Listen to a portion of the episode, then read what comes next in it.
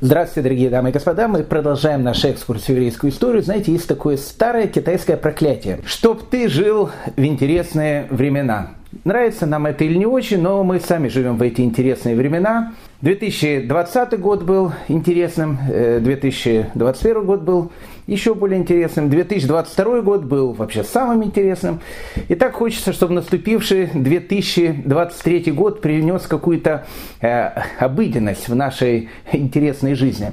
Вот э, три года интересных времен. Это много или мало? Вы знаете, все в мире относительно. Для наших предков, которые жили лет так 300 назад, для них э, целое столетие было этими самыми интересными временами. Но как-то выдержали, справились. Я надеюсь, что справимся и мы.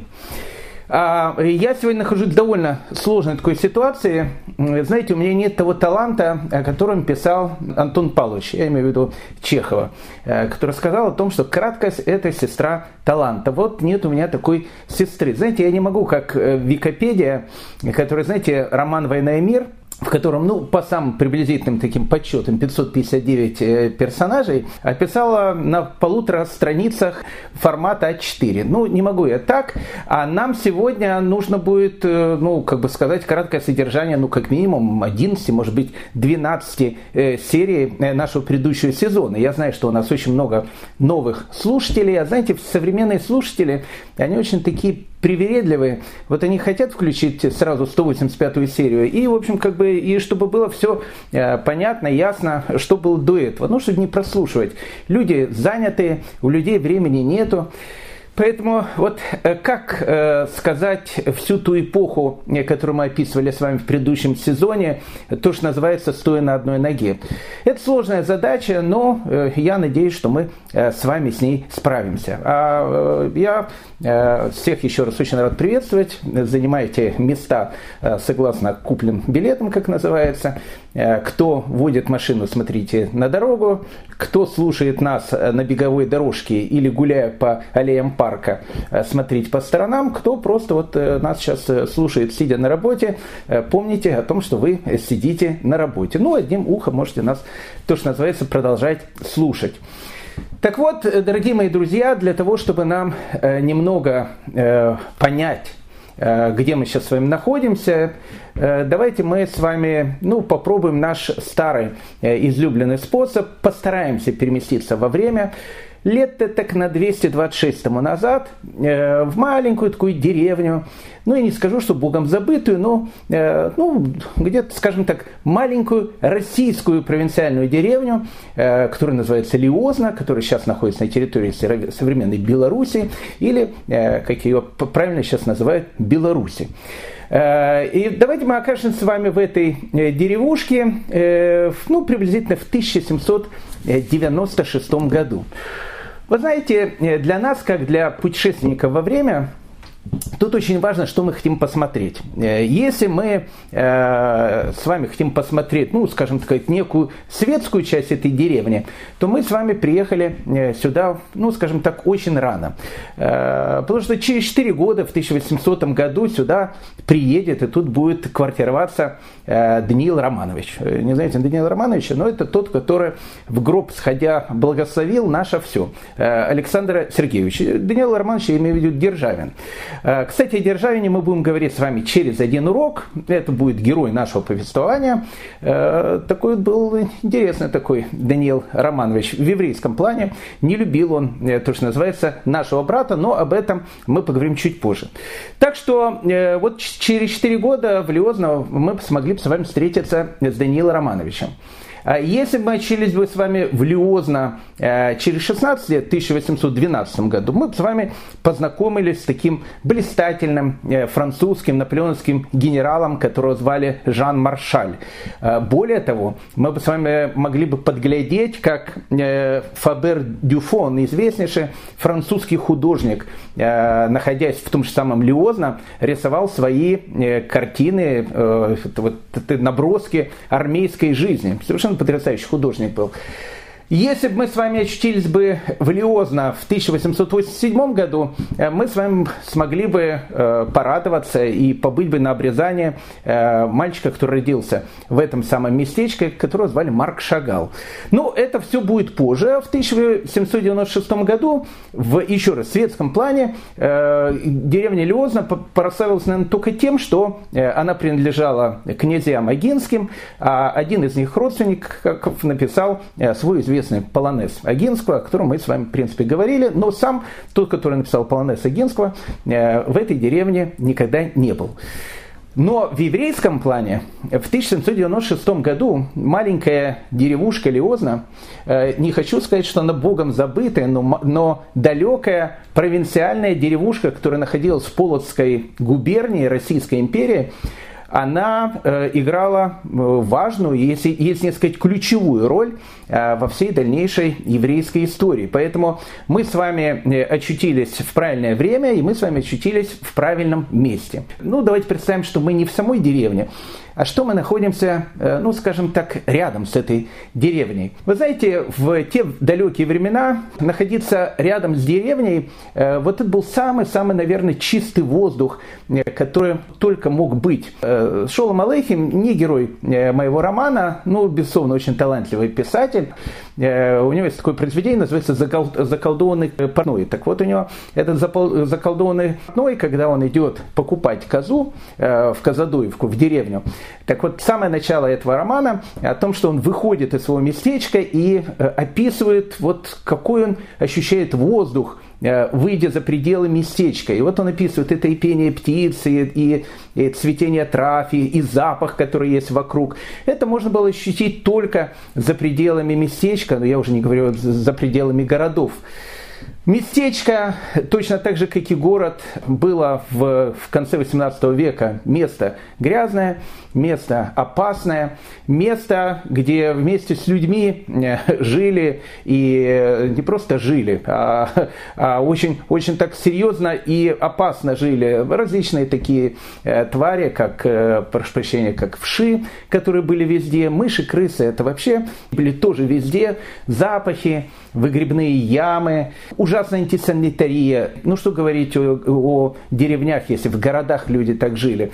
Поэтому единственное, наверное, место, которое, которое у нас э, есть, и в котором вот мы можем, люди 21 э, века, вот постоять э, перед тем, как мы войдем в эту деревню, лучше всего это, конечно, за ее территорией. Ну, прежде чем мы войдем в Лиозна, давайте знакомиться с ее местными жителями. Вот видите, идет местный такой крестьянин, ну, одет в простой такой одежде. А вот если вы у него спросите, какой он, уважаемый товарищ, национальности, он вам ответит, он скажет, мы, говорит, тутошние. Э, а если вы спросите, а, а конкретнее, он скажет, ну, конкретнее, не знаю, вот э, тутошние мы. А если вы спросите, а на каком языке у вас вообще там валиозно разговаривают, он говорит, скажет вам, что говорим мы попросту. Э, так что мы тутошние, говорим мы попросту. То есть живем мы здесь, говорим мы на простом языке.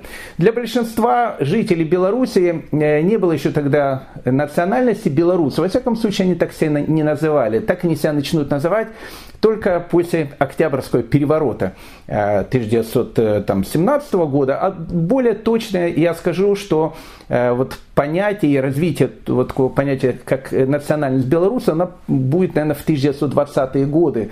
Э, это не значит, что белорусов не было.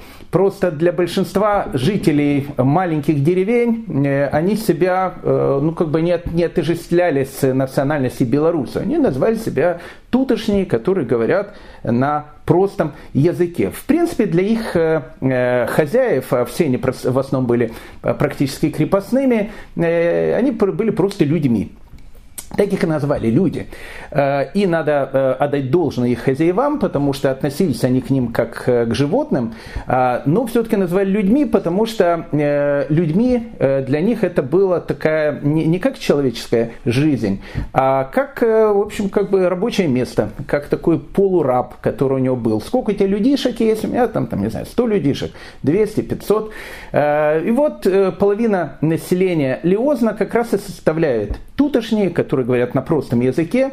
Вторая половина Лиозна, этого маленького местечка, в Полоцкой, опять же, губернии, составляет евреи. Вот евреи нам будет более интересны, потому что все-таки мы занимаемся еврейской историей. Какими божественными ветрами Э, ну, прошу прощения, буду говорить высокими словами, какими божественными ветрами народ Израиля, который жил в земле Израиля, в своей столице Иерусалиме и в Иерусалимском храме, занесло в эти отдаленные э, места, Э, отдаленные места мира, много-много тысяч километров. Э, об этом были все наши предыдущие 185 уроков. Поэтому, если э, кому-то интересно, прослушайте их. Я уверен, что узнаете много интересного. Так вот, в 1796 году э, жил в деревне, в местечке Лиозна, человек, который нас будет вот интересовать, который будет нашим гидом по этой эпохе, Раф Шнеур Залман из Ляд, э, или как его еще называют в еврейской традиции, Альтер Старый Рэбе или Баля Таня. Тот человек, который написал э, книгу, которая называется Таня, о которой, безусловно, мы с вами чуть позже поговорим. Рав Залман из Ляд. Видите, ну вот как-то несправедливо это все. И вот вот Раф Шнеур Залман из Ляд. Фамилии тогда еще просто не было. А э, на самом деле в Лиозно, в своем родном городе, а он родился в 1745 году, он прожил до 1801 года. То есть, э, ну, в принципе, в Лиозно, ну, с какими-то перерывами, безусловно. Он жил в Витебске, в Межевиче он жил. Ну, ну в общем, плюс-минус перерывами в Лиозно он прожил 56 лет.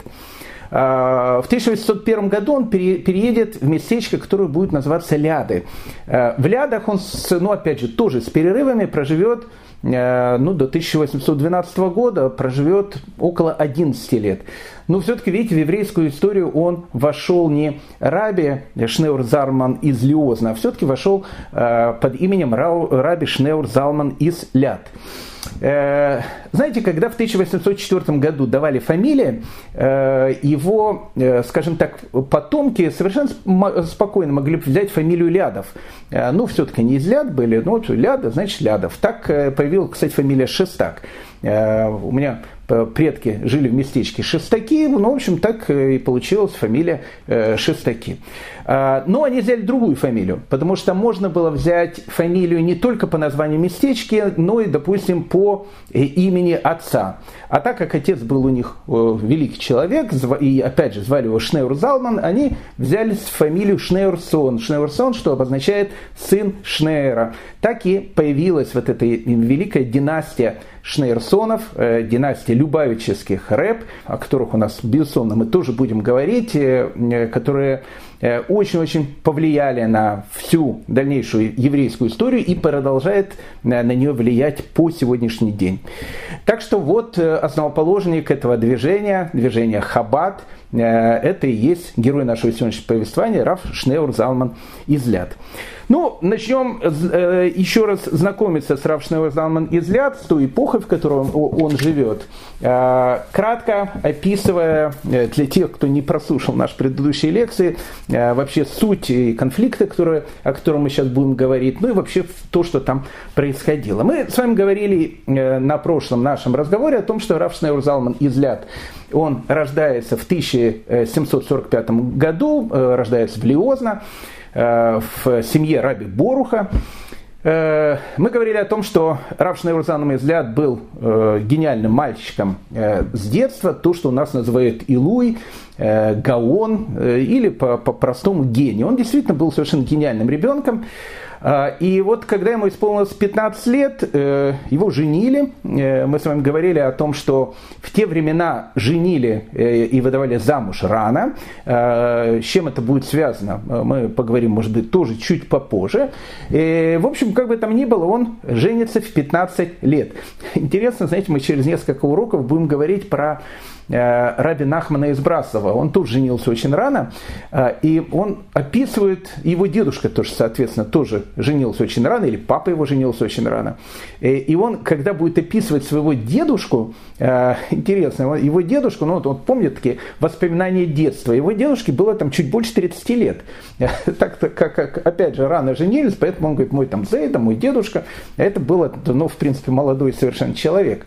Так вот, Раб Шневер Залман Излят э, женится в 15 лет, и э, у него очень такой э, известный был тесть, богатый очень человек, звали его Раф Ягуда Лейб э, Сигаль э, из города-героя Витебска, это все еще раз Полоцкая губерния, будет Российская империя, хотя когда он родился, это все еще было государство, которое называлось Речь Посполитая.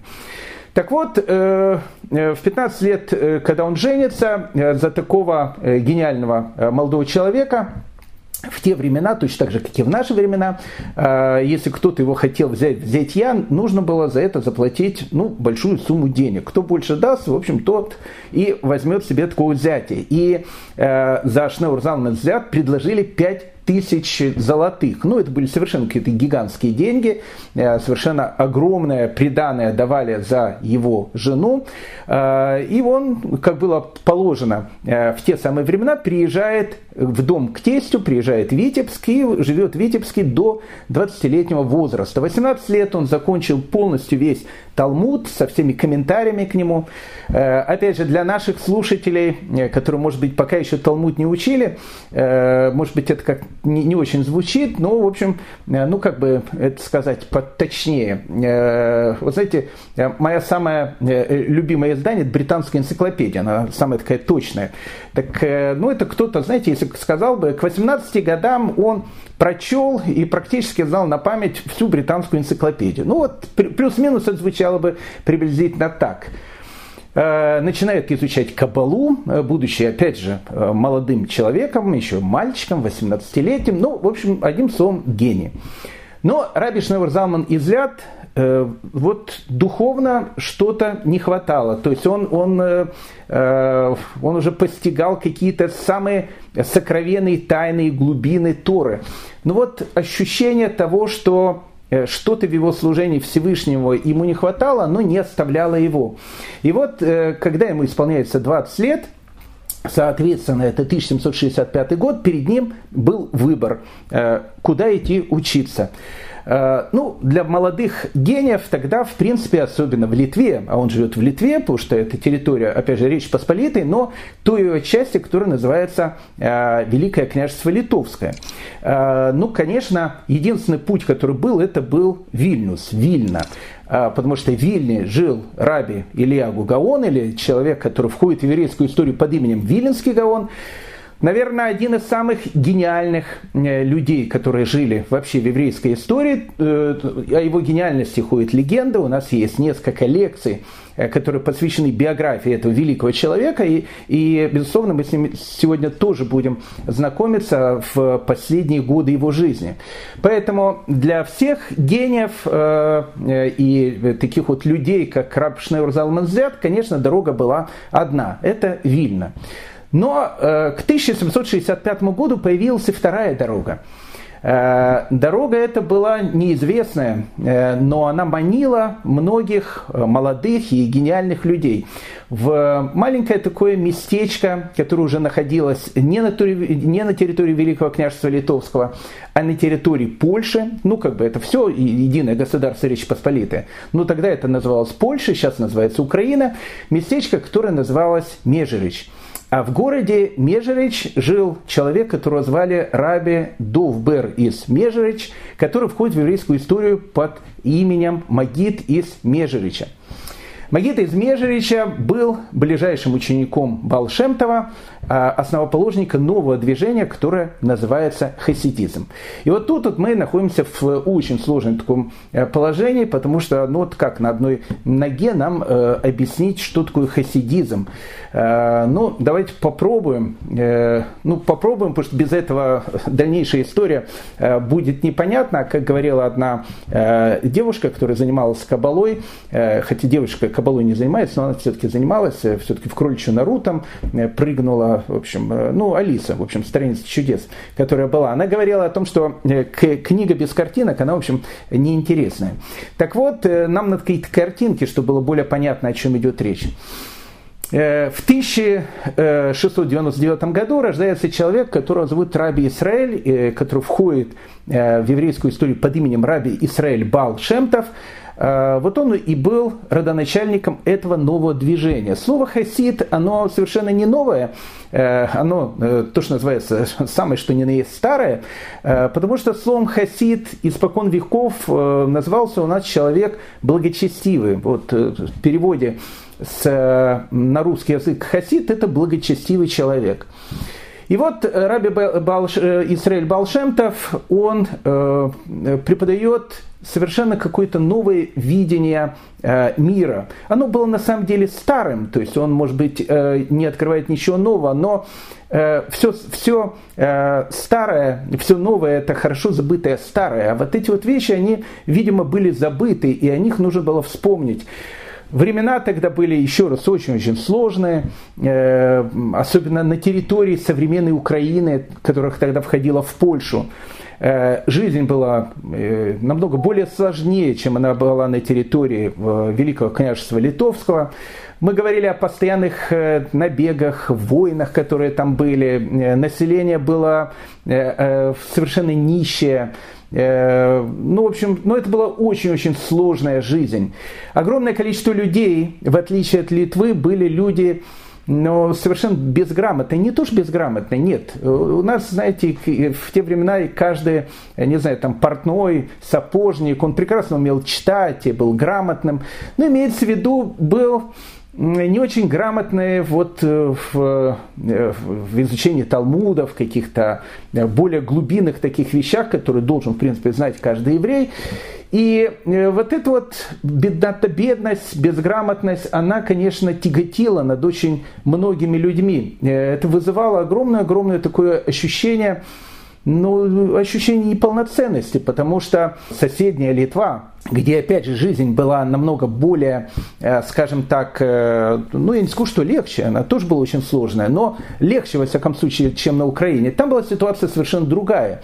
Мы сегодня с вами опять вновь посетим город Шклов, мы его, его уже посещали, этот город, э, и мы с вами будем говорить о том, что, как будет говорить главный раввин Шклова, Рав Бениамин Ревелис, мы с ним сегодня с ним тоже познакомимся, он будет говорить о том, что у нас даже каждый сапожник Э, несколько трактатов Талмуда знает на память. Это было, ну, как бы совершенно два другие, совершенно два разных общества. Литва и вот э, территория современной Украины, Польши.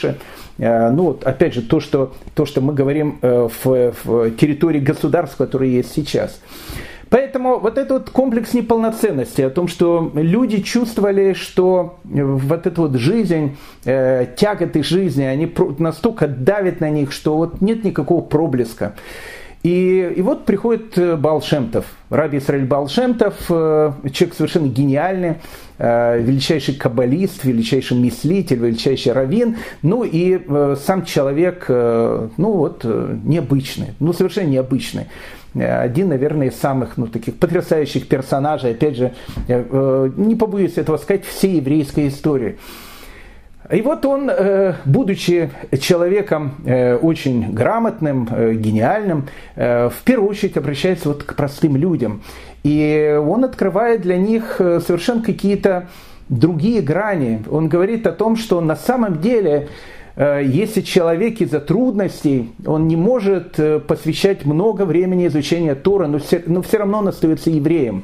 И Э, его горячая молитва, его искреннее отношение к Всевышнему, к жизни, оно не делает его ущербным человеком. Наоборот, э, оно делает его действительно то, что называется теплым евреем, настоящим э, евреем, который ищет своего Творца в этом мире.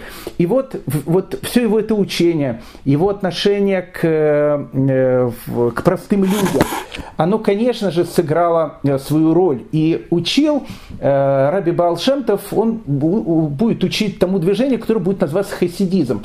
А что такое будет хасидизм? В первую очередь. Опять же, мы объясняем это все стоя на одной ноге.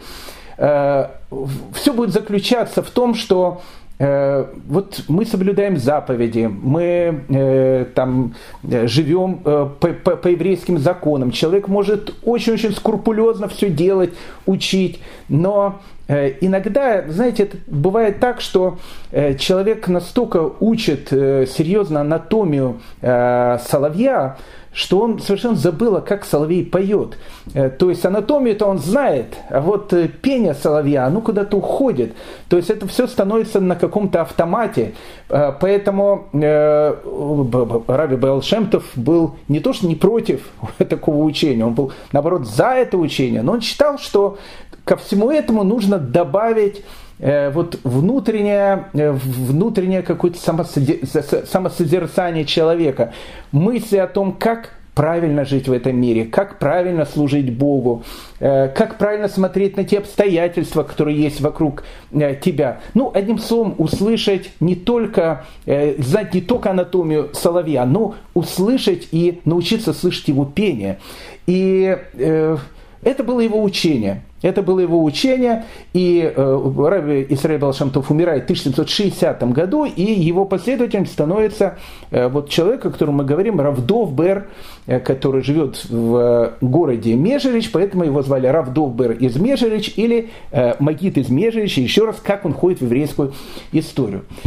Так как э, э понятие э, вот этого нового движения хасидизма, оно еще было очень такое расплывчатое, потому что Э, ну, как бы идеи Балшемтова, они были очень популярны, но э, иногда, иногда, э, опять же, были люди грамотные, а были люди такие, ну, скажем так, ну, не очень грамотные, которые, в принципе, хватались за эти идеи.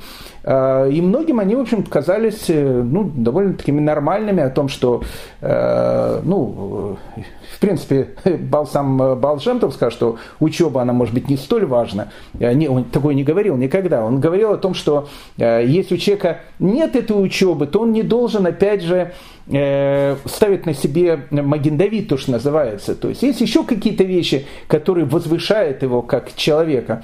Ну вот какая-то была часть, которая говорила, а может быть и учиться тогда не нужно. Опять же, я говорю не о всех. Я не говорю огульно, не дай Бог о всем движении. Я говорю о том, что появлялись такие э, люди. Плюс еще, э, знаете, в те времена вот это э, последователи Балшемтова, они, опять же, не хочу входить в эту тематику, мы об этом много говорили, но все равно это важно, потому что будут какие-то вещи, которые будут, ну, действительно так принципиальными.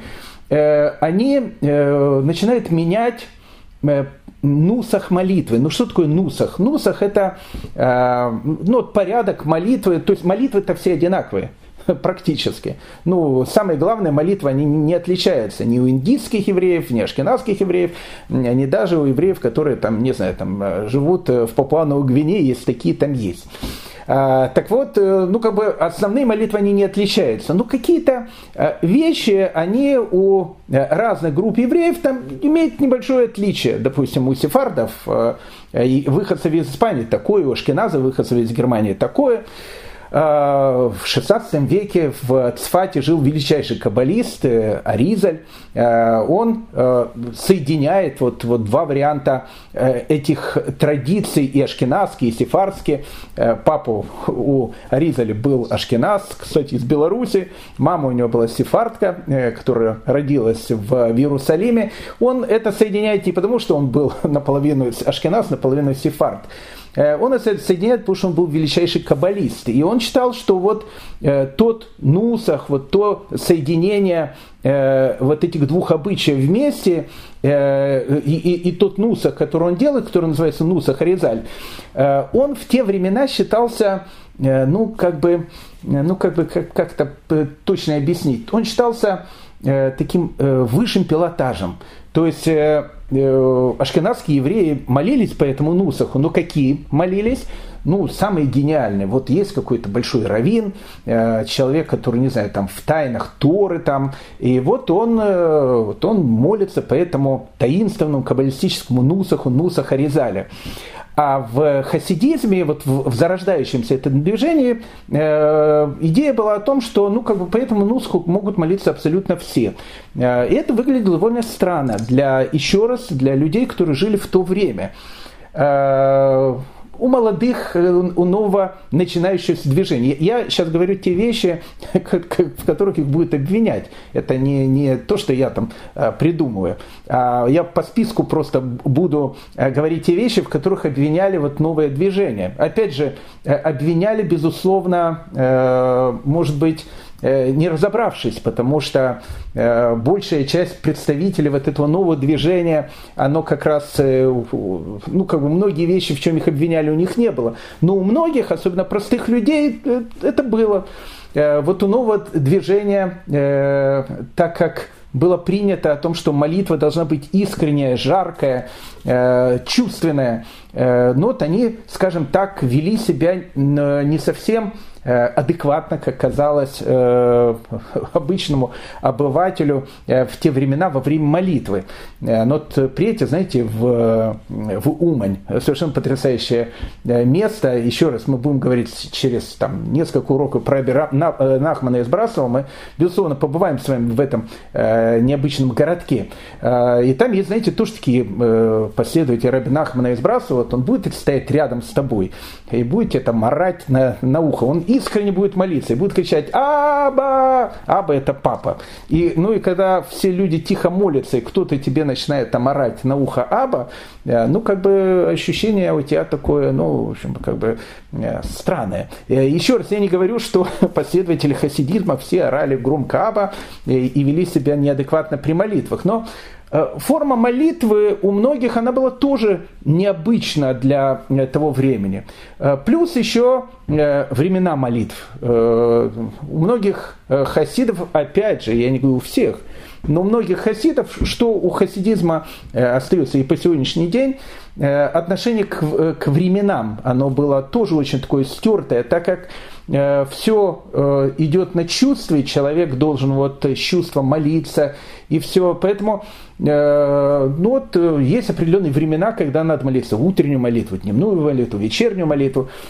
Хасидов обвиняли в том, что у них вот времена эти стерты, и там человек может прийти там в синагогу не 8 часов утра, как положено, а может прийти там в 12 часов утра, там в пол первого, и как бы, ну, и Э, опять же, я не говорю, что он там спал, но многие спали, э, многие не спали. Ну, как бы это все выглядело тоже довольно странно.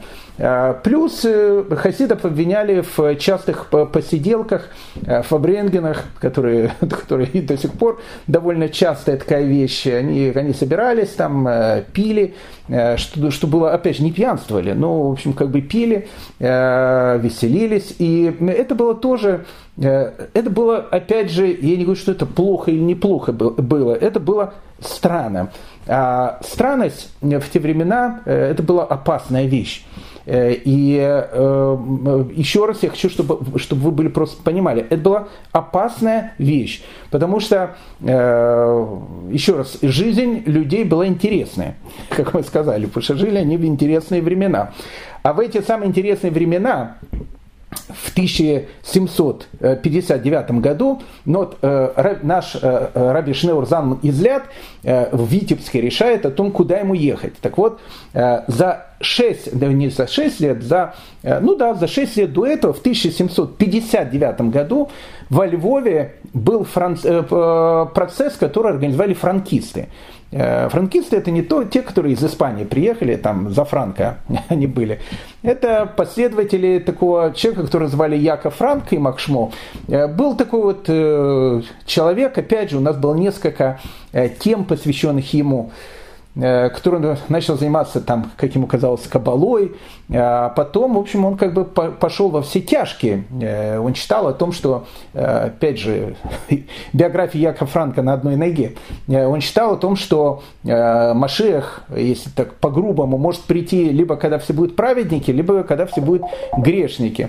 Поэтому Яков Франк, он читал о том, что, в принципе, человек может приблизить Машеха, есть вот, вот он как бы будет падать а, вот в самый низ там, греха. И поэтому они делали, может, для многих современных э, людей это было бы нормально совершенно. Но, в общем, они делали то, что у нас называется на латинском языке оргиями. Собирались там в этих домах, там, изучали кабалу, ну, действительно изучали кабалу, а потом, в общем, выключали свет и со словами «темнота друг молодежи», в общем, в принципе, мерили женами. Ну, не хочется всю эту гадость говорить, но это было начало, это было начало, а потом вот в 1759 году во Львове они делают такой диспут с другими евреями, со словами о том, что, в принципе, все евреи должны перейти в христианство и стать такими христианскими каббалистами. Так вот, франкисты, которых страшно боялись. Это была какая-то зараза, которая была тогда в, ну, в еврейском обществе во многом вели себя так же. Ну, не то, что так же, они тоже себя странно вели. А так как э, в те времена еще раз дули на холодное, чтобы было более понятно эту эпоху, дули на холодное, и э, когда кто-то говорил, что где-то в каких-то там местечках э, люди там собираются, там пьянствуют, потом там, не знаю, там вдруг какой-то человек, сапожник, который там, не знаю, малограмотный, вдруг начинает приходить и читать по э, Нусаху э, Аризаль, э, еще раз по которому молились только самые такие э, крутые раввины. Ну, как бы все это выглядело странно и подозрительно. Э, и вот это вот подозрение, оно в конце концов и вырвалось э, в тот взрыв, о котором мы, в принципе, с вами говорили, о котором мы с вами сейчас и будем продолжать говорить. Э, не очень понятна эта приятная страница еврейской истории, но я хочу, чтобы мы еще раз, я это повторял многократно, смотрели на все это с позиции человека все-таки 2022, э, не, не, не 2022 э, года, а человека, который живет вот в эту эпоху. И, э, а мы с вами сейчас переместились в эту эпоху, поэтому нам будет более понятно то, что происходит. Но, опять же, это краткое содержание, а мы с вами остановились в Витебске, 1765 год, и э, у Раби э, Шнеур Залмана, тогда еще не излят, наверное, излиозно тогда его звали, у него возникает вопрос, куда ехать. И вот э, Магитис Межерич, который после э, Балшемтова становится продолжателем этого движения, безусловно, вот эти вот идеи, э, идеи глубинного отношения к еврейскому образу жизни, э, о том, что человек должен не только знать анатомию соловья, но и слышать его голос. Э, плюс Магитыш Дмежевич, он величайший каббалист, он очень большой раввин. И это привлекает людей. Но, опять же, привлекает людей разных. То есть к Магиде Дмежевич приходили многие люди, простые многие люди приходили для того, чтобы просто посмотреть на этого человека, услышать его, даже, может быть, не совсем понимая многие вещи, которые он говорил. Но для э, Раби Шнеур Залман Зят э, это было, он был интересен в первую очередь как учитель.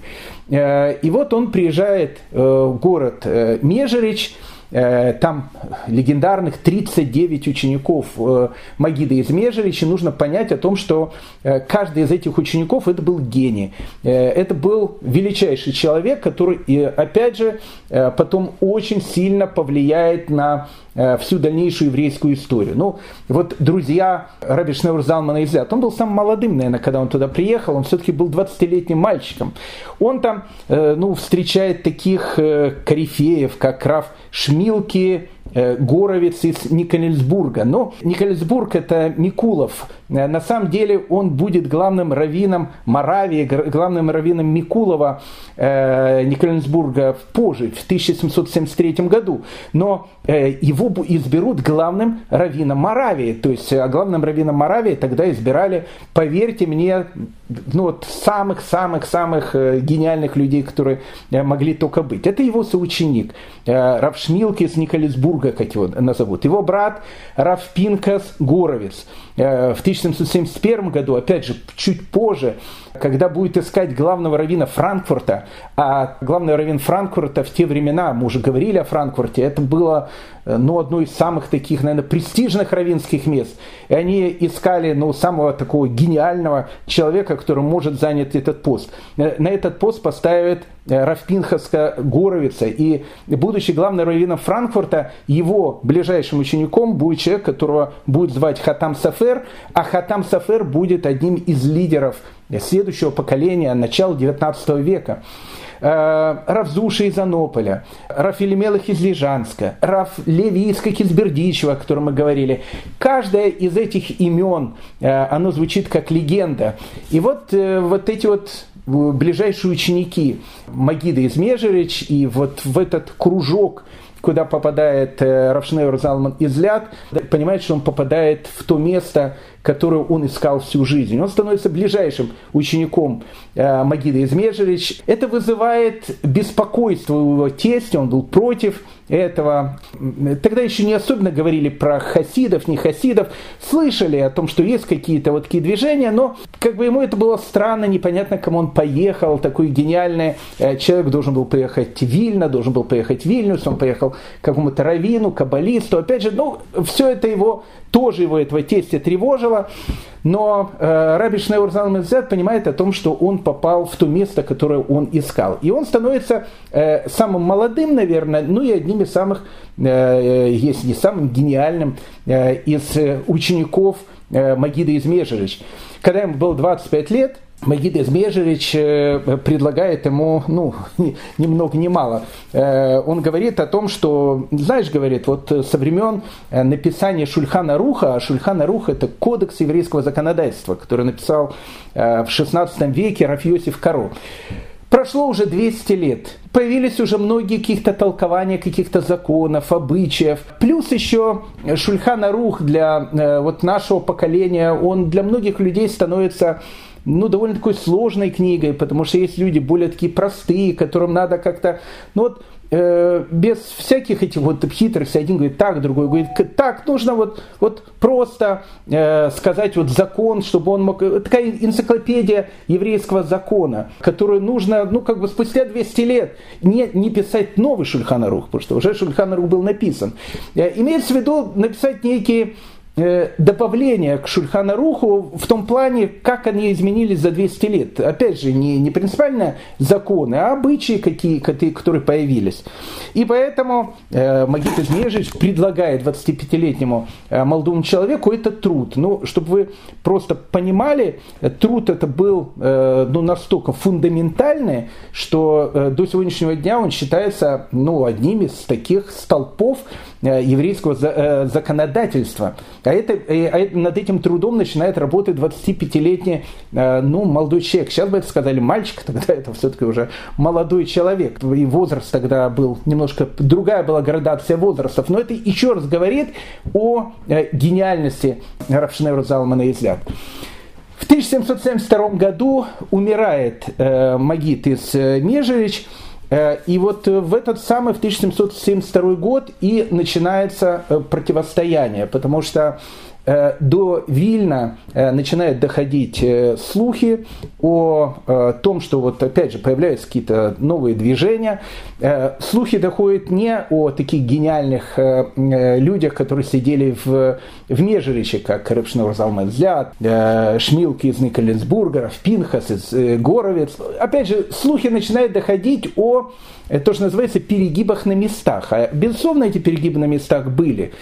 Когда это все начинает доходить до Вильнюса, э, а все-таки Вильнюс в те времена и Вильнюсский Гаон это был центр еврейского мира. Я еще раз э, не э, сгущаю как-то краски, я говорю, ну, как бы тоже был на самом деле. То есть вот центр еврейского э, духовного образования, вот когда-то он был, не знаю, в земле Израиля, потом был в Вавилоне, в тот момент он находился в Вильно, в тот момент он находился в Вильнюсе. А, и все прекрасно помнили франкистов. Франкисты еще никуда не ушли, они еще там бегали э, и э, всех там призывали, э, давайте, ребята, вместе сделаем орги, потом крестимся и, в общем, будем там, там франкистами. Опять же, я сгущаю краски, потому что все это было намного сложнее, но плюс-минус, стоя на одной ноге, это так было. Э, и вот какие-то вот разговоры, вот какие-то хасиды, еще сами, само название хасид, хасидом называют человека очень благочестивого, а тут люди такие простые, там, э, Иногда были те люди, которые просто смеялись над людьми, которые изучали Тору. И были такие вещи. Были перегибы на местах, там, не знаю, там пальцами показывали, говорили о том, что ты что, самый умный, что ли, там, ну, или какие-то вещи. Но все это выглядело опасно.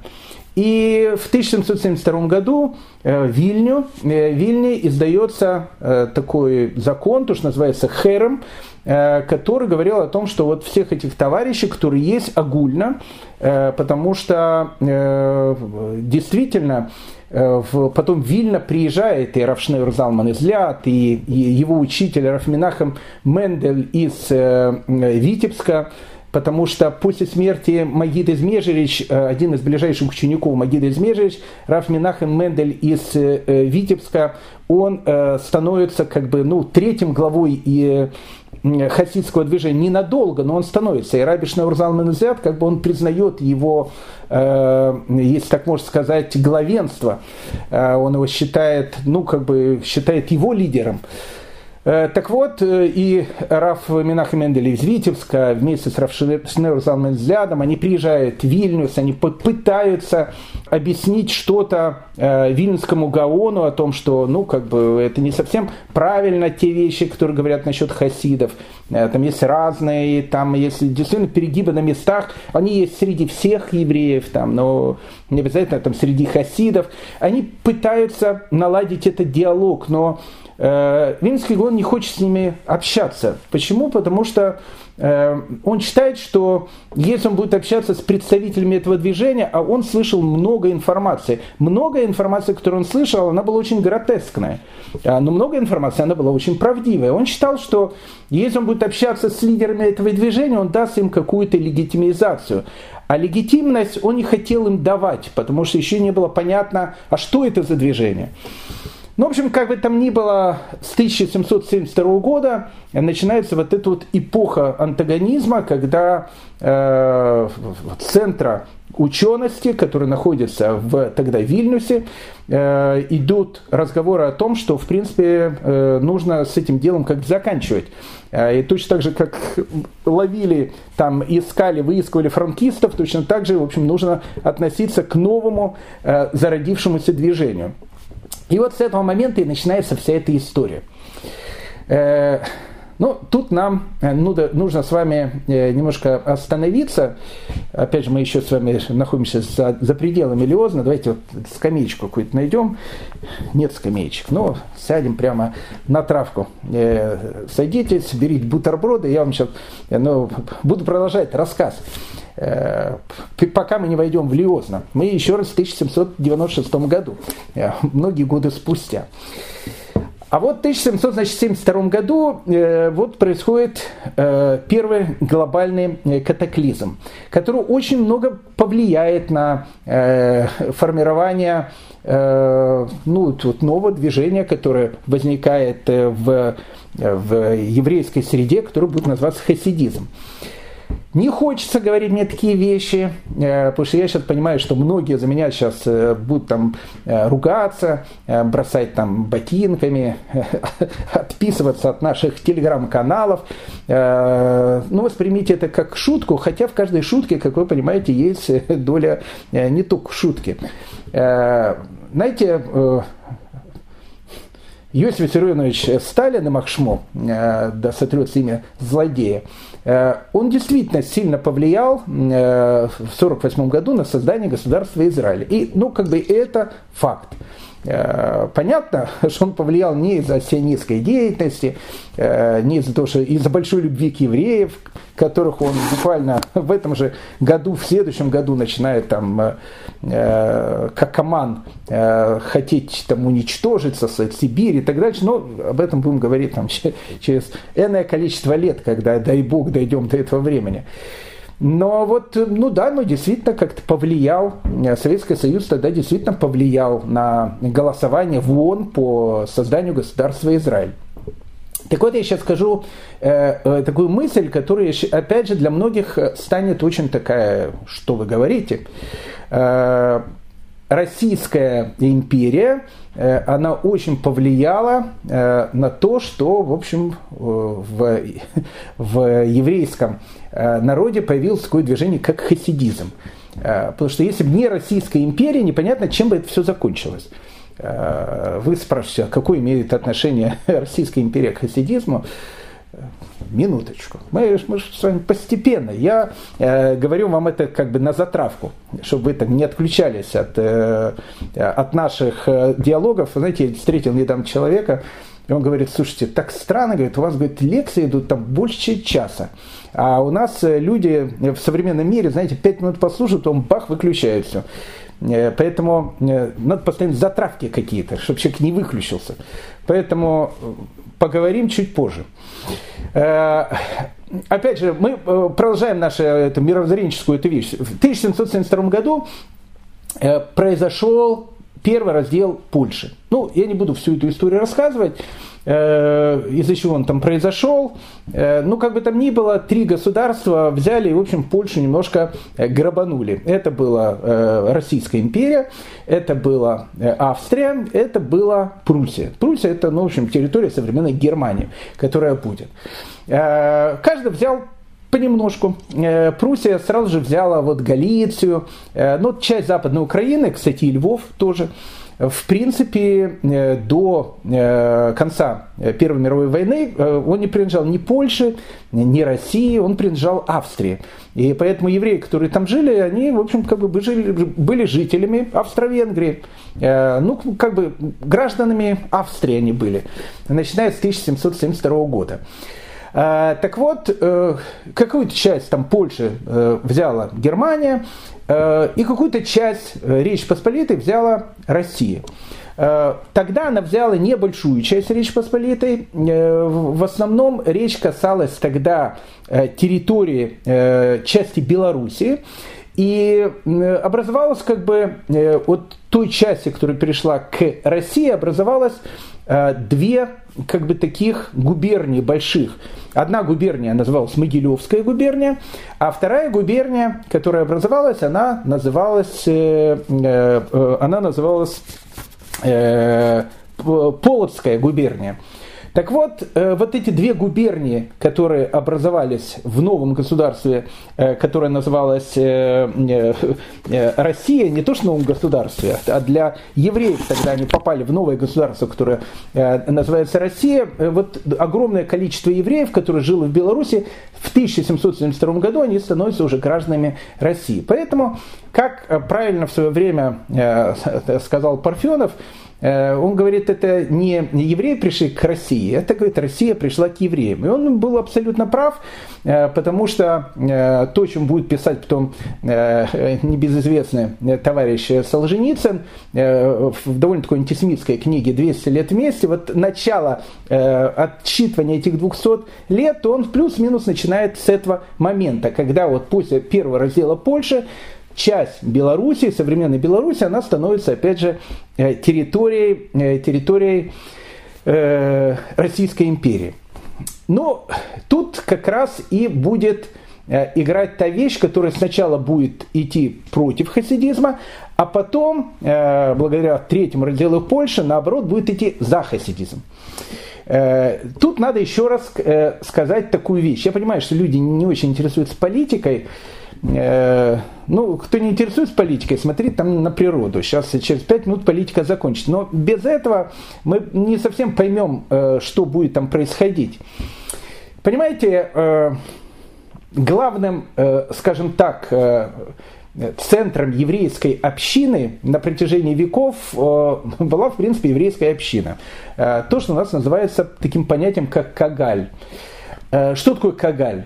Кагаль это, ну, как бы общественное руководство еврейской общины. Кагаль состоит из э, там, разных людей. Он состоит из людей, которых назвали парнасами. Э, парнас это не в смысле э, лошадь с крыльями, это, лучше их назвать и пегасом.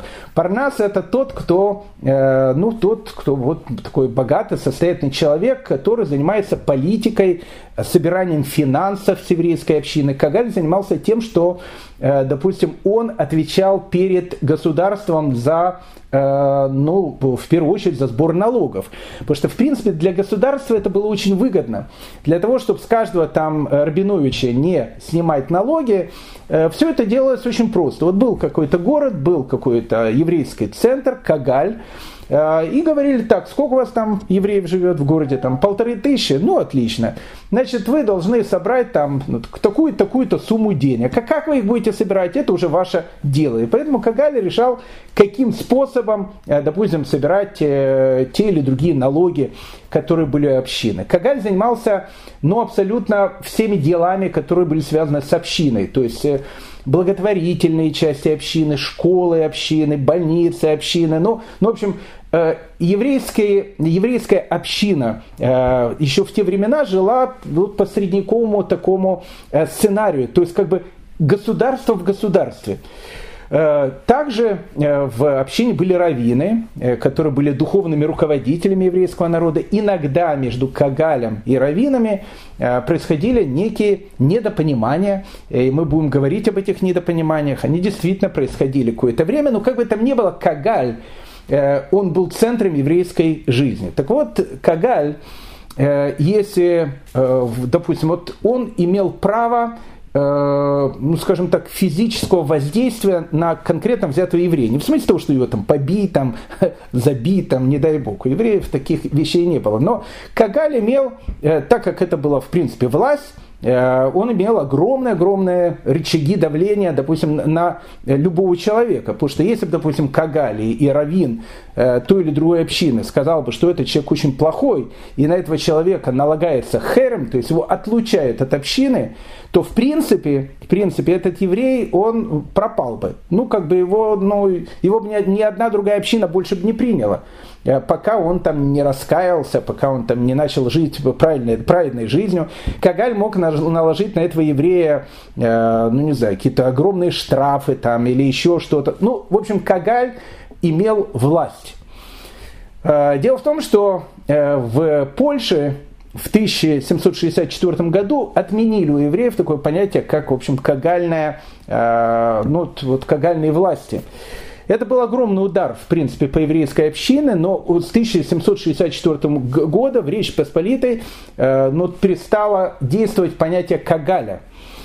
Поэтому э, практически вся Украина, на которой, опять же, начинает развиваться хасидизм, э, вот эти вот э, э, призывы, которые идут из Вильна, которые, кстати, тоже часть Речи Посполитой, в которой тоже формально Кагаль э, не имеет власть. Но в Вильне как раз э, он имел власть, хотя уже в 1764 году он был отменен в принципе, но в крупных городах на это закрывали глаза. Поэтому такие крупные города, как Броды, Вильна, там, в общем, как, как раз это еще продолжало очень-очень сильно играть. Поэтому, когда в 1700 1972 году, допустим, из Вильна идут эти указы, которые говорили о том, что нужно бороться вот с этой новой сектой, и считали действительно хасидизм сектой, сектантством, э, допустим, на, этой, на одной и той же самой Украине э, рычагов давления было мало, потому что э, вся Украина, она принадлежала Речи Посполитой, а в Речи Посполитой не существовало, опять же, того, такого же института, как Кагали. Но такой крупный город, как Броды, центр э, талмудической такой учености, который был на Украине, э, в которой тоже Кагаль существовал очень сильный, противозаконно, но существовал, там все было очень жестко. Но в маленьких городках не было этого э, давления, э, то есть не было тех, кто мог как-то повлиять и сказать, ну, если так, мы вот тебя э, отлучаем от общины. По закону Речь Посполитой это невозможно было уже сделать. Плюс еще, как я сказал, на Украине многие люди, они очень восприняли это э, движение, оно было им очень-очень близко, поэтому на Украине хасидизм начал побеждать ну, практически сразу – а вот э, с территории Литвы и Белоруссии ситуация была другая, потому что когда в 1772 году э, ну, не большая часть Литвы, но вот серьезная такая часть Литвы, как э, Могилевская губерния и Полоцкая губерния, отходят к России. В России, э, которая, для которых, э, в общем, евреи это тоже были удивлением, потому что они не ожидали, ну, как, как вы знаете, до 1772 года в России евреев вообще не пускали, в России евреев боялись. Не скажу, что после ереси жидовствующих, когда в конце 15 века практически все руководство России чуть не перешло в иудаизм. И другие были причины. Но до 1772 года Э, евреям был запрещен въезд в Россию. И вдруг вот появляется большое количество евреев. Генерал-губернатор новых присоединенных к России областей, генерал Чернышов, в принципе, ну как бы ему на все было, ну, э, ну как бы, э, ну не то, что, не, не хочу сказать, плевать некрасиво, скажем, такой интеллигентный человек, я там слово плевать говорит, ну, в общем, все равно ему было. Э, и для него было самое главное то, чтобы вот новые вот эти вот территории, которые присоединились к России, чтобы они, в общем, как бы, ну, нормально присоединились к России, чтобы там не было ни бунтов никаких, в общем, чтобы все было нормально. Поэтому когда евреи его попросили, а не хочет ли российская еврея, э, Российская империя, в принципе, возобновить такое понятие, как Кагаль, э, потому что это очень, ну, как бы важно для евреев. Чернышовская, конечно, восстанавливайте, там, делайте, что хотите. И в России в 1772 году восстановили Кагаль. И вот в основном две вот эти вот губернии, которые опять же вошли в, на территорию России, это Полоцкая губерния и Могилевская губерния, они сразу становятся довольно такими сильными еврейскими центрами, у которых, как в старые добрые времена, теперь есть Кагаль, который ну, вот, реально э, может влиять, э, ну, имеет, сказать, скажем так, рычаги влияния. Причем не просто рычаги влияния в плане законодательном, но рычаги влияния в плане, в плане того, что он, ну, не знаю, э, он мог еврея там наказать, там, в тюрьму посадить, хотя не было у евреев понятия тюрем, но, э, ну, в общем, куда-то посадить, там, не знаю, там, штраф взять, там, ну, в общем, сделать все, что угодно, по большому счету. В Польше этого не было, в России это дело э, стало появляться.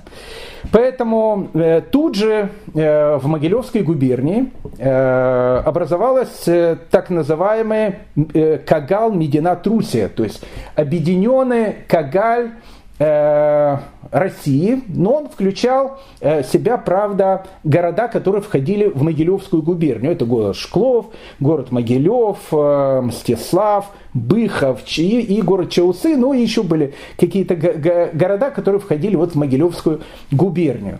Точно так же образовался Кагал Полоцкой губернии. Э, таким э, главным го- городом Полоцкой губернии был Полоцк и Витебск. Э, поэтому два таких серьезных Кагаля, которые, в общем, как бы образовались. То есть в Польше их не было, а в России они образовались. Так как э, центром талмудической учености э, тогда э, Могилевской губернии был город-герой Шклов, и у него был Кагаль, который был и в Шклове, и в Могилеве, то, в принципе, э, указы, которые шли с Вильнюса, которые говорили о том, что с новой сектой нужно, в принципе, бороться, э, там как раз, э, там как раз боролись. И боролись так, как не боролись больше нигде, потому что Полоцкая губерния, мы сейчас будем говорить с вами это чуть позже, она сразу попала под влияние хасидизма. А вот Могилевская губерния, очень большая, с еще раз центрами такой талмудической учености, как Могилев и Шклов, ну, Могилев во вторую степень, Шклов в первую очередь, ну, там у них были очень сильная власть. Настолько сильная власть, что э, какому-то периоду истории, перед самым, э, ну, может быть, вторым разделом Польши, и мы сейчас это будем с вами видеть, сам Равшнеур Залман Изляд будет просить своих учеников и последователей хасидизма в Могилевской губернии перестать молиться отдельными миньянами, то есть э, перестать делать отдельные синагоги, молиться тайно. То есть для э, хасидов тогда это было нонсенсом. Наоборот, хасиды, они выделялись в, в свои новые группы, э, свои новые синагоги, делали там свои, то, что называется, миньяны, свои молитвы. Э, Могилевская губерния имела такую власть, то есть Кагаль имел э, такую власть, что э, ну, хасидов, которые там были, практически придавили.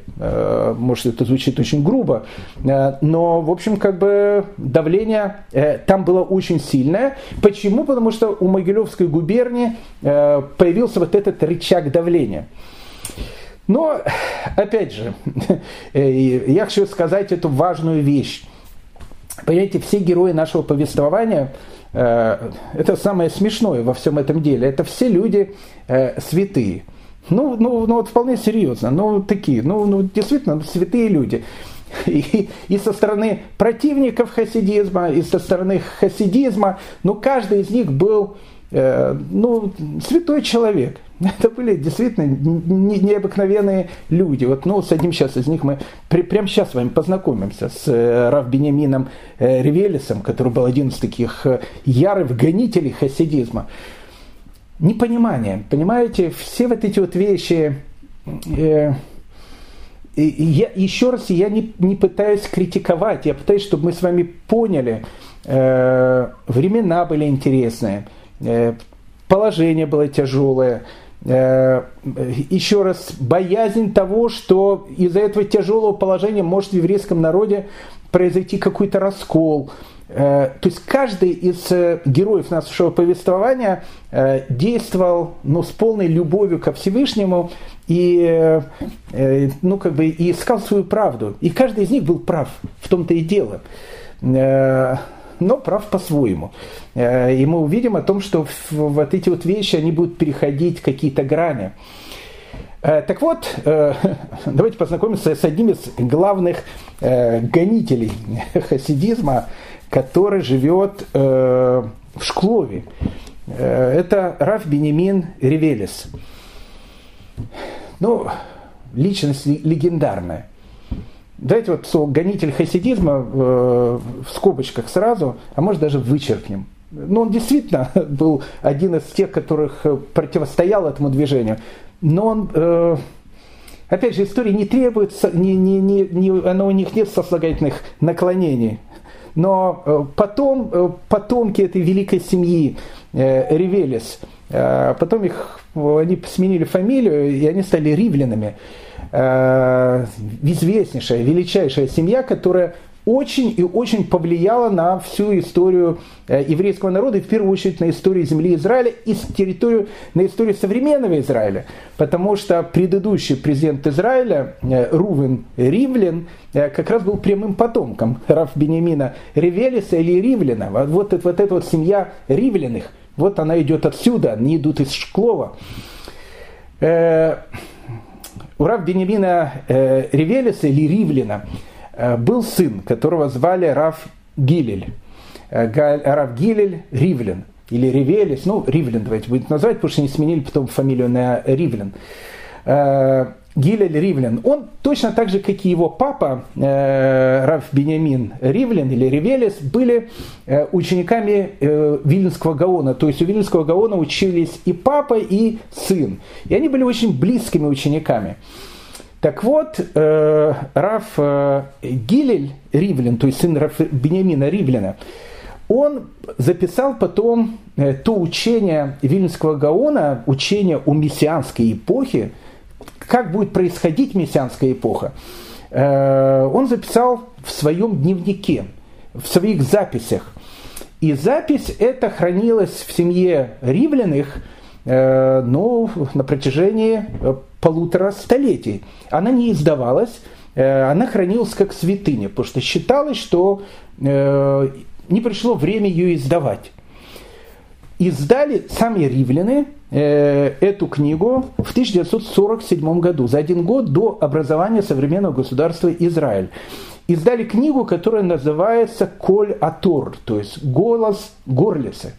Э, книга, в которой Виленский Гаон предсказывал, как будет происходить еврейская э, геула, то есть еврейское освобождение, собирание евреев в земле Израиля. И там э, Э, в этой книге Коля Тара э, будет писаться вещи совершенно потрясающие. Э, поэтому, когда в 1947 году ее начали читать, там были написаны необычные вещи. Опять же, мы будем говорить потом про эту идею Вильнинского Гаона, идею этой книги Коля Тара, которая не была издана, но которую, скажем так, избранные читали эту книгу. Там было написано о том, что должны будут приезжать люди в, на территорию Израиля, иначе если не будет вот этого приезда туда, ждет страшная катастрофа, э, катаклизмы людей, которые у него, как, как минимум, э, Вильнинский Гаон говорил, что к началу вот первого этапа Э, создания Израиля, в Израиле должно быть как минимум 600 тысяч человек. Кстати, интересно, когда э, провозгласили государство Израиль в 1948 году, там ровно было 600 тысяч человек. Но это уже как бы другие там вещи. Он говорил, что на первом этапе э, Израиль будет создан благодаря народам мира, которые там разрешат евреям туда приехать. Там многие такие вещи, ну, совершенно потрясающие вообще книга Коля Тор, э, она сыграла э, огромную роль и играет э, до сих пор огромную роль в, во многих таких вещах мистических вещах. Мы, безусловно, потом поговорим без, об этой книге, о идеях Вильнского Гаона, когда мы будем говорить о том, как его ученики будут переселяться в землю Израиля. Но, опять же, чтобы, вы были, чтобы было понятно, мы говорим там, один из главных там, гонителей хасидизма, он не Карабас-Барабас. Он э, Рав Бенемин Ревелис, его сын Рав Гилель, который тоже был против этого э, движения, э, начинавшего, он был человеком, который написал вот эту самую книгу, которая называется «Коля Тор». Ну вот, опять же, Шклов, он становится как бы центром ну, противостояния этому новому движению – Э, то есть Могилевской губернии э, противостояние было очень сильное. И э, ну, как во главе противостояния на территории Могилевской губернии это Раф Бенемин Ревелес или Раф Бенемин Ривлин. Ну, это необычный человек совершенно. Он основал в Шклове Ешиву. Потом рядом со Шкловом, мы об этом говорили, был такой человек, которого звали Раф Игшуа Цейтлин он в таком маленьком поместье, которое называется Устье, а он был очень богатым человеком, друг к другом Потемкина он был, э, того самого Потемкина, который при Екатерине. Э, он стал очень богатым таким человеком, то есть он стал э, ну, не скажу, что он был таким же богатым, как Потемкин, но, скажем так, он был такого же уровня, типа Потемкин. Он построил там, вот знаете, поместья, которые строили такие очень-очень богатые дворяне. какие-то Шереметьевы, Воронцовы, там, ну, плюс-минус он в Устье построил такое же поместье огромное, там э, дворец у него. Но так как Раф Ешуа Цейтлин э, был очень богобоязненным и религиозным человеком, он решил свое поместье, э, чтобы оно жило по-еврейски. И поэтому он приглашал всех раввинов туда и делал для них все условия, чтобы они там только жили. Это было совершенно вот, вот, э, самый необычный помещик тогда Российской империи, Раф Ишуа Цейтлин.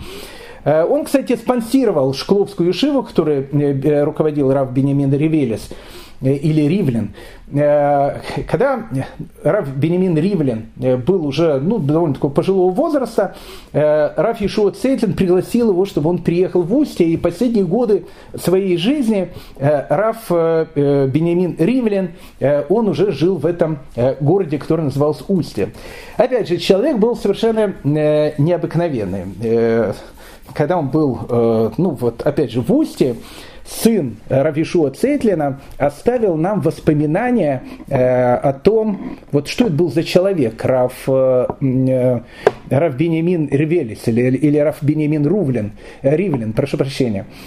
Но он говорит, что это был такой старец высоченного роста. Он говорит, он был выше, выше всех, то есть очень-очень высокий был с такой, говорит, большой, красивой, патри... Э, ну, такая, знаете, как у еврейских праотцов, такой белой бородой. И весь, говорит, его вид, э, он давал, вызывал какой-то полный такой аристократизм.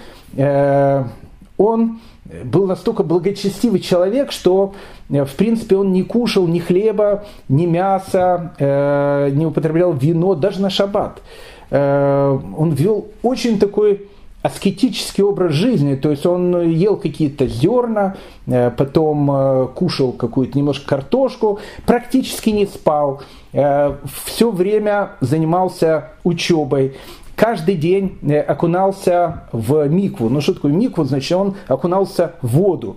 Э, и пишет вот сын Раф Ишуа э, Ривлина о том, что Раф Ишуа Цейтлина, что даже зимой, когда было самые страшные морозы, он делал эту прорубь. Не было такого дня, кроме субботы, по субботам он не окунался, когда Раф Бенемин Ривлин не окунался в микву. То есть, ну, это был совершенно необычный человек. Он о нем пишет воспоминания. Он учился день и ночь, всегда держа в руке э, палочку, чтобы писать комментарии на полях своих книг. Когда он уставал, мы, жившие в доме, читали ему вслух, и он опережал нас, воспроизводив текст по памяти, лежа на кровати. Когда он засыпал, и губы его начинали что-то шептать, мы уходили. Проснувшись, он омывал руки и возвращался к своей учебе. Он наблюдал за природой и часто говорил о деревьях, камнях, всевозможных змеях и насекомых. Летом он ежедневно уходил гулять на несколько часов, собирал травы, коренья и цветы, которые затем высушивал и делал из них лекарства согласно аптекарской науке. Он хорошо знал ее из иноязычных книг ученых-иноверцев, как знал он и все отрасли естественной науки.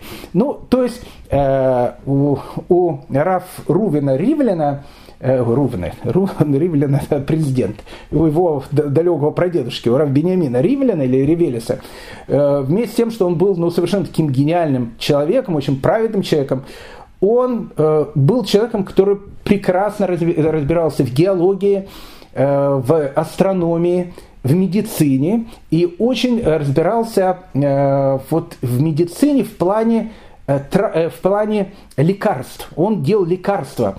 И делал лекарства на основании различных трав. Но, знаете, не как травник, а именно как фармацевт. Он был совершенно потрясающим фармацевтом, потому что он собирал вот эти вот все травы и сделал из них лекарства и лечил. Лечил бесплатно. Э, и э, Равишуа Цейтлин, еще раз, который был другом Потемкина, у которого, поверьте мне, денег было очень много, и он мог лечиться у самых Э, ну, продвинутых врачей того времени, поверьте мне, у него, который мог обратиться к любому врачу, он обращался только исключительно к Рафрувену, к Рафбенемину Ривелюсу, Рафбенемину Ривлену, потому что он считал, что, что он понимает толк во всех этих, во всех этих делах. Интересно, что Раф Бениамин Ривлен – вот эти вот его все эти знания, э, ну вот у него были просто знания какие-то, ну совершенно, э, я даже не могу представить. То есть он был э, и раввином с огромнейшей буквой, и плюс еще человеком, который разбирался во всем. В, во всех науках, и причем знал это в тонкости. Видимо, знал и другие языки, потому что он читал, читал книги, не только переведенные на иврит. Э, свои вот эти вот э, э, знания он, он даже использовал в своих комментариях. Вот, допустим, у него есть комментарий такой, он пишет, Книга Зор гласит, грешник не станет сильным, пока не убьет человека. Ну, так написано в книге Зор.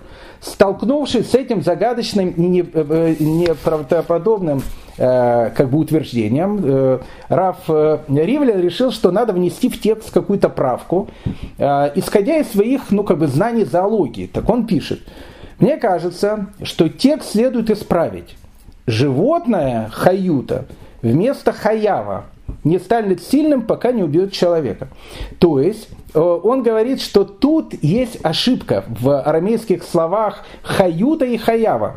Там написано о том, что живот, э, человек не станет сильным, пока не убьет э, злодей не станет сильным, пока не убьет другого человека. Он говорит, надо читать не так. Это неправильное чтение, это ошибка. Надо читать, животное не станет сильным, пока не убьет другого человека. И он пишет, в книгах о природе я читал, что есть некие животные, именуемые гиенами, которые обладают большой силой и способны несколько дней обходиться без хлеба и, и прочей пищи. И если они попробуют человеческую плоть, то может, могут уничтожить целый город. То есть, что делает Раф Э, Ривлин из знаний э, каких-то зоологии, он пишет о том, что если там медведь или кто-то попробует человеческую, значит, какую-то плоть, э, станет таким людоедом, он начнет нападать на людей. К чему я это все рассказываю? То есть герои нашего повествования и с одной и с другой стороны люди совершенно необыкновенные. Поэтому Раф Бенемин Ривлин, который будет стоять как бы в, во главе вот этого противодействия хасидизму, которое, опять же, будет находиться в Могилевской области, э, мы с ним познакомились. Э, в Полоцкой губернии э, ситуация была немножко другая, потому что там изначально влияние хасидских лидеров – Э, опять же, э, э, движение оно только-только начинало тогда появляться, поэтому еще и название хасиды, кстати, редко используют. Шклою больше используют такой термин, как карлинеры из города, от, от города Карлин. Мы потом с вами с этим городом тоже познакомимся на нашем следующем разговоре. Но в Полоцкой губернии там, где очень сильно было влияние э, таких вот лидеров э, э, этой всей местности, вот Раф Минахем Мендель из Витебска, который, опять же, был учеником э, Магида из Межерич, но при всем при этом он был огромнейшим раввином, огромнейшим знатоком Торы, тайной Торы, там, открытой Торы. Но, в общем, как бы он был один из э, лидеров э, поколения, который жил там. Поэтому вся Полоцкая губерния Российской империи, она как бы оставалась под влиянием хасидов. Э, время бежит, э, надо заканчивать. Надо заканчивать. На самом интересном месте. Поверьте мне, самое интересное место. На следующей лекции мы с вами поговорим о втором-третьем разделе Польши, поговорим с вами о Костюшке, э, в честь которого в Австралии назвали самую высокую гору. Поговорим с вами о еврейском отряде, который вместе с Костюшкой воевал против Суворова. Ну и поговорим о последних годах жизни Вильнюсского Гаона, о началу самых сильных преследований против хасидизма и о том, что как все это закончилось очень трагически, когда э, лидера э, белорусского хасидского движения Равшнеур Залман из Ляда, э, который к этому моменту написал свою э, гениальную книгу, которая очень повлияла и продолжает влиять на э, весь еврейский народ книга Таня, э, он очутится в Петропавловской крепости э, в результате доноса. То есть все это будет переходить в очень и очень опасное, некрасивое противодействие. Но, в общем, как бы из истории э, слов не вырежешь. Об этом всем будем говорить э, в нашем следующем разговоре. Поэтому, дорогие мои друзья, я всем желаю всего самого доброго и хорошего, э, счастья, благословения, благополучия. Э, побольше э, улыбайтесь. Э, и э, побольше наслаждайтесь этими самыми интересными временами. Потому что, знаете, э, в интересные времена люди приобретают силу. А эта сила может очень-очень нам помочь в будущем. Э, так что еще раз всем все самое доброе и лучшее. И ну и рекламная пауза. Подписывайтесь на наш интернет, э, телеграм, телеграм-канал, который называется «Еврейская история», на который мы очень часто э, выкладываем какие-то дополнительные материалы, которые мы используем в наших лекциях. Всего доброго, самого доброго и лучшего, счастливо. Пока.